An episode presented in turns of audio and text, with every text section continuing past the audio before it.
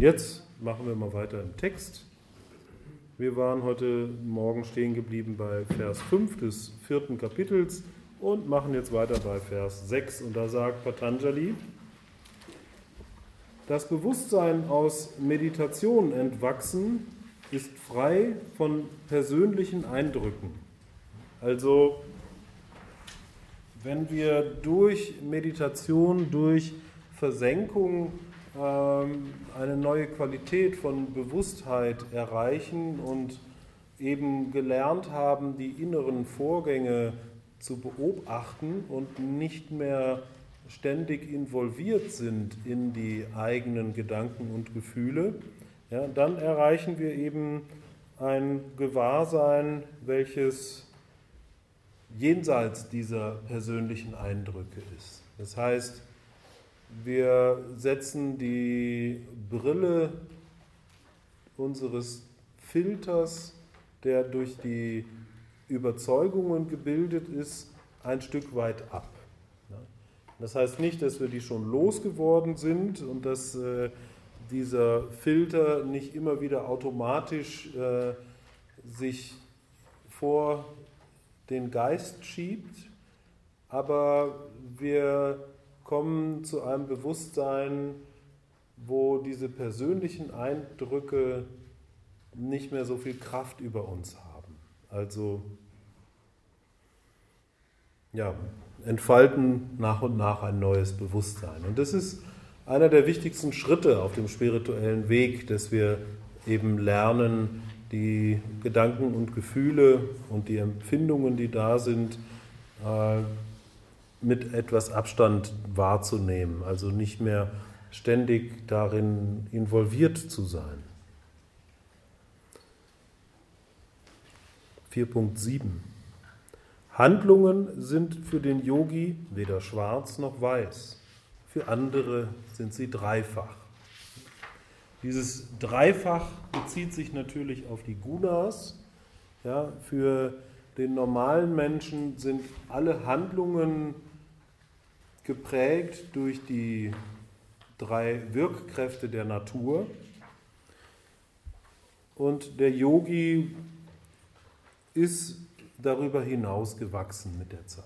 Wobei mit diesem Begriff Handlung, ja, da steht im Original Karma, und mit Karma ist eben nicht nur die Handlung selber gemeint, sondern auch die Konsequenzen aus den Handlungen, also das Prinzip von Ursache und Wirkung. Und diese Handlungen, ja, der Yogi, der ist ja voller Gleichmut und er akzeptiert eben sein Schicksal, das, was er erlebt, so wie es ist, ohne das Schwarz oder Weiß zu färben, ohne durch den Filter seines Geistes äh, da Zuneigung und Ablehnung draus zu machen, sondern er ist in so einem neutral gleichmütigen Zustand, wo er die Dinge, die da sind, die Erfahrungen, die auftauchen, so akzeptieren kann, wie sie sind. Also weder schwarz noch weiß. Für den normalen Menschen ist jede Erfahrung entweder schwarz oder weiß und jede Handlung ist motiviert aus den drei Gunas. Und das lösen wir mit der Zeit auf. Mit der Zeit kommen wir eben zu diesem wohlwollend neutralen Bewusstsein. Und neutral heißt eben nicht, dass wir ja, emotionslos völlig gleichgültig sind, sondern neutral heißt, dass wir, ähm, ja, dass wir in gewisser Weise unabhängig sind von den ähm, Erfahrungen, weil wir eben nicht mehr dieses starke Bewertungssystem haben, was da ständig anspringt im Geist. Den mag ich, die ist doof gekleidet, ja, der ist äh, so und so und mit solchen Typen habe ich schlechte Erfahrungen. Ja, all diese Bewertungsmuster, die da bei uns ständig anspringen. Ja. Der Yogi nimmt die Dinge einfach so, wie sie sind. Und der Yogi macht einfach das, was da gerade zu tun ist ohne da irgendwie Zuneigung und Ablehnung daraus entstehen zu lassen. Daher oder aus diesen Handlungen werden die Programmierungen durch die Früchte des Handelns offenbar. Also die eigenen Konditionierungen, die, eigenen, die eigene Prägung, die eigene Art zu denken, die wir durch unser Leben entwickelt haben, wird durch die Früchte des Handelns offenbar. Ja. Jesus hatte auch gesagt, an den Früchten sollt ihr sie erkennen. Ja. Also nicht unbedingt an dem, was jemand tut. Ja, das ist schon mal wichtig, dass jemand Gutes tut. Ja, aber es ist auch gut zu schauen, was für Früchte kommen aus dem Handeln heraus. Ja, und wenn jemand eben ständig, sagen wir mal, äh, faule Früchte produziert oder Früchte mit äh, unschönen Druckstellen, ja, dann ist da noch ein, ein starkes Karma mit verbunden. Ja, aber je, je klarer, je, je lichtvoller sozusagen auch die Früchte werden, die aus dem Handeln generiert werden, ja, desto reiner sind auch die Programmierungen, aus denen dieses entwachsen ist. Ja, also haben wir jetzt auch schon viel darüber gesprochen, ja, dass der Mensch durch seine Sozialisierung und Erziehung auf eine bestimmte Weise äh, sein eigenes kleines Ich aufgebaut hat. Ja, und das sind eben diese Samskaras, diese Programmierungen, über die wir zunächst funktionieren. Ja, und diese Programmierungen, ähm, die hängen natürlich auch zusammen mit unserem Karma, also das, was dann aus unserem Handeln wird. Das zeigt eben, äh, wie auch unsere, unsere tiefsitzenden Programmierungen sind. Da Erinnerungen und Programmierungen ähnlich erscheinen, gibt es eine ununterbrochene Kontinuität in der Wiedergabe dieser Merkmale, auch wenn Geburt, Ort und Zeit dazwischen liegen. Also die Begriffe hier sind Smritis und Samskaras. Smriti, das ist die Erinnerung und Samskaras übersetze ich am liebsten mit Programmierungen. Es wird auch einfach mit, mit Prägung oder Konditionierung übersetzt. Ja, die, die Art und Weise, wie wir denken und handeln. Und diese Erinnerungen und diese Programmierungen, die wir haben, aus denen wir bestehen, die haben eine ununterbrochene Kontinuität, die auch über die Geburten hinausgeht. Also das ist sozusagen das, was ähm, wiedergeboren wird.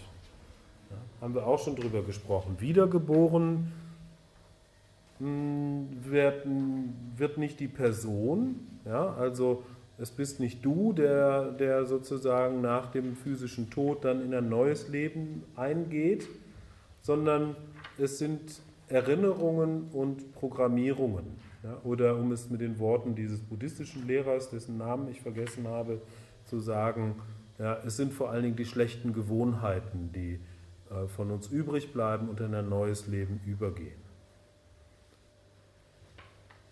Ja, da gibt es eine ununterbrochene Kontinuität in der Wiedergabe der Merkmale. Und diese geht über den Tod hinaus. Im neuen Leben ja, werden eben genau diese Smritis und Samskaras äh, wieder aktiv. Und das ist im Grunde auch das, was dich als Person ausmacht. Ja. Nicht die Idee, die du von dir hast, ja, ich bin was weiß ich, der nette Yogalehrer, der auch kochen kann und gerne Reisen veranstaltet, sondern es sind meine Lebenserinnerungen und meine Gewohnheiten, die mich in Wirklichkeit ausmachen. Und diese sind es auch, die von mir übrig bleiben.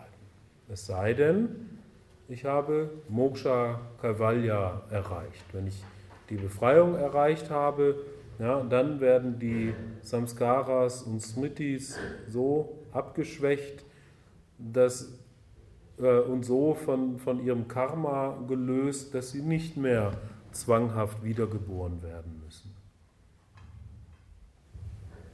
Sie, also die Samskaras und Smritis, sind anfangslos und durch Wünsche endlos. Also es gibt letztlich keinen Anfang unserer Existenz, ja, sondern wir sind ewig. Ja, das, was uns als Wesen ausmacht, war schon immer und wir können das nicht auf einen Anfang zurückverfolgen, sondern die war, wir waren schon immer, so heißt es. Und wir werden auch ewig weiter existieren, ja, solange wir unsere Wünsche pflegen. Es sind unsere Wünsche, ja, unsere Bedürfnisse, die dafür sorgen, dass wir immer wieder geboren werden. Also es gibt da natürlich verschiedene Aspekte von uns, die sozusagen dafür sorgen, dass wir wie, wie durch eine magnetische Kraft immer wieder gezwungen werden, ein menschliches Leben anzunehmen. Aber vor allen Dingen sind unsere Wünsche ein wichtiger Ansatzpunkt, um, äh, um uns aus, aus diesem Kreislauf der Wiedergeburten zu befreien. Also beenden wir diese, ja, diese Kette von Wünschen, dann beenden wir auch den Kreislauf der Wiedergeburten. Man sagt eben, dass mit jedem Wunsch, den wir verfolgen und den wir uns erfüllen, entstehen wieder zwei neue. Ursache, Wirkung, Basis und Objekt halten sie aufrecht. Mit diesen verschwinden sie. Ja, also Ursache und Wirkung, Basis und Objekt, das sind die Punkte, die die Samskaras und Smritis aufrecht erhalten. Ja, da gibt es bei Sukadev nochmal eine andere Formulierung. Und zwar sagt Sukadev, da sie, also die Wünsche und Eindrücke, Smriti und Samskara, durch Ursache, Wirkung, Unterstützung und Objekte zusammengehalten werden, verschwinden zusammen mit diesen Faktoren auch die Wünsche. Ja, also wenn wir diese Faktoren auflösen, die, die Kette von Ursache und Wirkung, ja, die lösen wir auf, indem wir äh, uns Gott hingeben, unsere Handlungen Gott hingeben, Unterstützung und Objekte. Ja, also das ist das, wo, wo wir unsere Wünsche drauf ausrichten. Die müssen wir auch auflösen. Also die Objekte, nach denen wir uns sehen, sehnen und die Unterstützung, dass wir ähm, ja, den Wunsch unterstützen, äh, indem wir ständig daran denken. Ja, wenn wir unbedingt einen Sportwagen haben wollen ja, und dann auch noch ständig daran denken, ja, dann wird dieses stärker. Und dann äh, wächst dieses Bedürfnis in uns und äh, wir werden nicht glücklich, solange wir dieses Bedürfnis nicht befriedigt haben. Es sei denn, wir arbeiten damit und schauen uns in der Meditation eben an, wo kommt es her und, und was steckt darunter. Die eigene Form existiert auch in Vergangenheit und Zukunft. Unterschiede in den Wegen folgen einer Ordnung. Also das, was ich bin, ja, die eigene Form, gerade hat er gesagt, ne, vor allen Dingen die Samskaras und Smithis, die existieren auch, wo steht ähm, in der Vergangenheit und in der Zukunft. Also ich habe vorher schon gelebt und ich werde auch später nochmal leben solange ich den Kreislauf nicht durchbrochen habe. Und es gibt Unterschiede in den Wegen, also Unterschiede in den Erfahrungen, die ich in meinem letzten Leben gemacht habe und in denen davor und die ich im nächsten Leben machen werde. Und diese Unterschiede folgen einer bestimmten Ordnung. Wir gehen ja im Yoga davon aus, dass wir viele, viele Wiedergeburten schon hinter uns haben. Ja, so Tausende von Wiedergeburten, ja, viele davon als Mensch. Ja, sonst würden wir zum Beispiel nicht hier sitzen und uns so, interessant, äh, so sehr für Yoga interessieren. Ja, wir haben irgendwo den Wunsch zur Befreiung zu kommen und dieser Wunsch zur Befreiung zu kommen, der kommt natürlich erst durch viele, viele Leben, in denen wir uns hier auf dieser Welt auch ausgetobt haben. Und in diesen vielen, vielen Leben, die wir hinter uns haben, haben wir ganz unterschiedliche Qualitäten von Erfahrungen gesammelt. Wir waren vielleicht mal Prinzessin und Ritter und äh, ähm, Bauer und ja, wahrscheinlich auch Räuber, Mörder, Mönch und alles, was es so gibt. Ja, all die verschiedenen Facetten des Lebens haben wir schon hinter uns.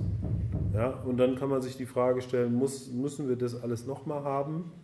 Ja, oder sollten wir uns vielleicht auf das Wesentliche konzentrieren ja, und äh, daraus eben nochmal eine viel tiefere Freude erleben, als äh, aus dem Traum vielleicht noch einmal Prinzessin zu sein. Also besser, wir konzentrieren uns auf das Yoga, ja, arbeiten darauf hin, die Befreiung zu erreichen ja, und dann erreichen wir bedingungsloses Glück. Ja. Nirgendwo sonst, außer in uns selbst, finden wir dauerhaftes Glück. Sie, in Vers 13, also die Samskaras und Smritis, sind wahrnehmbar oder subtil in der Guna-Natur. Also die Eindrücke und Erinnerungen sind entweder direkt durch uns wahrnehmbar oder ganz subtil, aber sie dominieren eben unsere Guna-Natur. Unser kleines Ich wird ja dominiert durch die drei Wirkkräfte und diese können wir eben beobachten oder wahrnehmen über die Samskaras und Smritis. Da können wir sehr viel über uns lernen, wenn wir die Gedanken und Gefühle, die da sind, beobachten und herausfinden, aus welchem Guna kommen die. Vieles von den Gedanken und Gefühlen kommt aus Rajas und Tamas. Ja, und je mehr Sattva kultivieren, des, wir kultivieren, desto klarer werden eben auch die Gedanken und Gefühle. Und desto höher schwingen wir und desto, desto mehr öffnen wir unsere Wahrnehmung und, und unsere äh, Intuition und entwickeln uns eben hin zur Befreiung. Durch die Entwicklung zum Wesentlichen erkennt man die wahre Natur der Erscheinungen. Also indem wir uns auf diese Weise immer mehr zu unserem wahren Wesenskern entwickeln, lernen wir auch immer direkter die Erscheinungen zu erleben. Also wie er es vorher auch schon mal gesagt hat, wir setzen im Grunde diese Brille ab. Je mehr wir ein Bewusstsein aus Meditation entwachsen, entfalten, so wie in Vers 6, ja, desto mehr erkennen wir die wahre Natur der Erscheinungen. Wir sind nicht mehr getäuscht. Wir nehmen unmittelbar die Wahrheit wahr. Die gleichen Objekte werden durch Bewusstseinszustände in unterschiedlichen Wegen verschieden erfasst. Das können wir schon erkennen, wenn wir mit mehreren Leuten über die gleiche Sache reden. Ja, jeder hat eine andere Meinung dazu, jeder einen anderen Blickwinkel und unser eigener Blickwinkel, unsere eigene Meinung verändert sich eben auch im Laufe der Zeit. Ja, die Bewusstseinszustände wandeln sich, die sind Parinama unterlegen, der Veränderung. Und je nachdem, in welchem Geisteszustand wir sind, dann werden wir auch die Objekte unterschiedlich erfassen. Also wir haben verschiedene Brillen. Wir haben nicht nur eine Brille, mit der wir die Dinge betrachten, sondern die verändert sich auch noch ständig. Der Filter unseres Geistes wandelt sich. Objekte existieren unabhängig davon, ob sie vom Medium der Wahrnehmung erfasst werden. Ja, das, ich glaube, hier bezieht sich der Patanjali auf eine uralte Aussage, wo es heißt, ja, wenn, der wenn wir nicht wahrnehmen, dass im, im, ein Baum im Wald umfällt, ja, nehmen wir den, äh, fällt er dann auch wirklich um? Ja, also es ist ja so, wir erleben immer nur das, was in unserem Bewusstseinsfeld geschieht. Und alles, was darüber hinaus geht, mm, entzieht sich unserer Erfahrung. Und das bekommen wir nur mit übers Hören sagen oder wir machen Schlussfolgerungen aufgrund dessen, was wir da beobachten. Und dann ist die Frage, ist es eigentlich wirklich reell, was außerhalb von unserem Bewusstsein passiert? Ähm, Patanjali sagt eben, ja, dass die Objekte auch unabhängig davon existieren, ob wir sie jetzt wahrnehmen oder nicht. Also die Welt dreht sich weiter ja, und die Menschen werden weiter in, in der Maya, in der Illusion feststecken, auch wenn wir zur Klarheit gefunden haben. 17. Je nachdem, wie stark das Bewusstsein ein Ding wahrnimmt und verfärbt, ist es bekannt oder unbekannt. Also wenn unser Bewusstsein, unser, unser Geist eine sehr starke Meinung zu etwas hat oder etwas sehr stark filtert, dann sind wir uns oft dessen gar nicht bewusst, dass wir die Dinge aus einem so starken Filter betrachten. Oder anders gesagt, je hartnäckiger unsere Konditionierungen sind und je je tiefer verwurzelt unsere Überzeugungen sind, desto weniger bewusst ist uns, dass wir hier gerade ähm, einen, einen Filter der Wahrnehmung aufsetzen. Je stärker unsere Überzeugungen sind, desto weniger wissen wir, dass da ein Filter vorgeschoben ist. Je nachdem, wie stark das Bewusstsein ein Ding wahrnimmt und verfärbt, ist es bekannt oder unbekannt.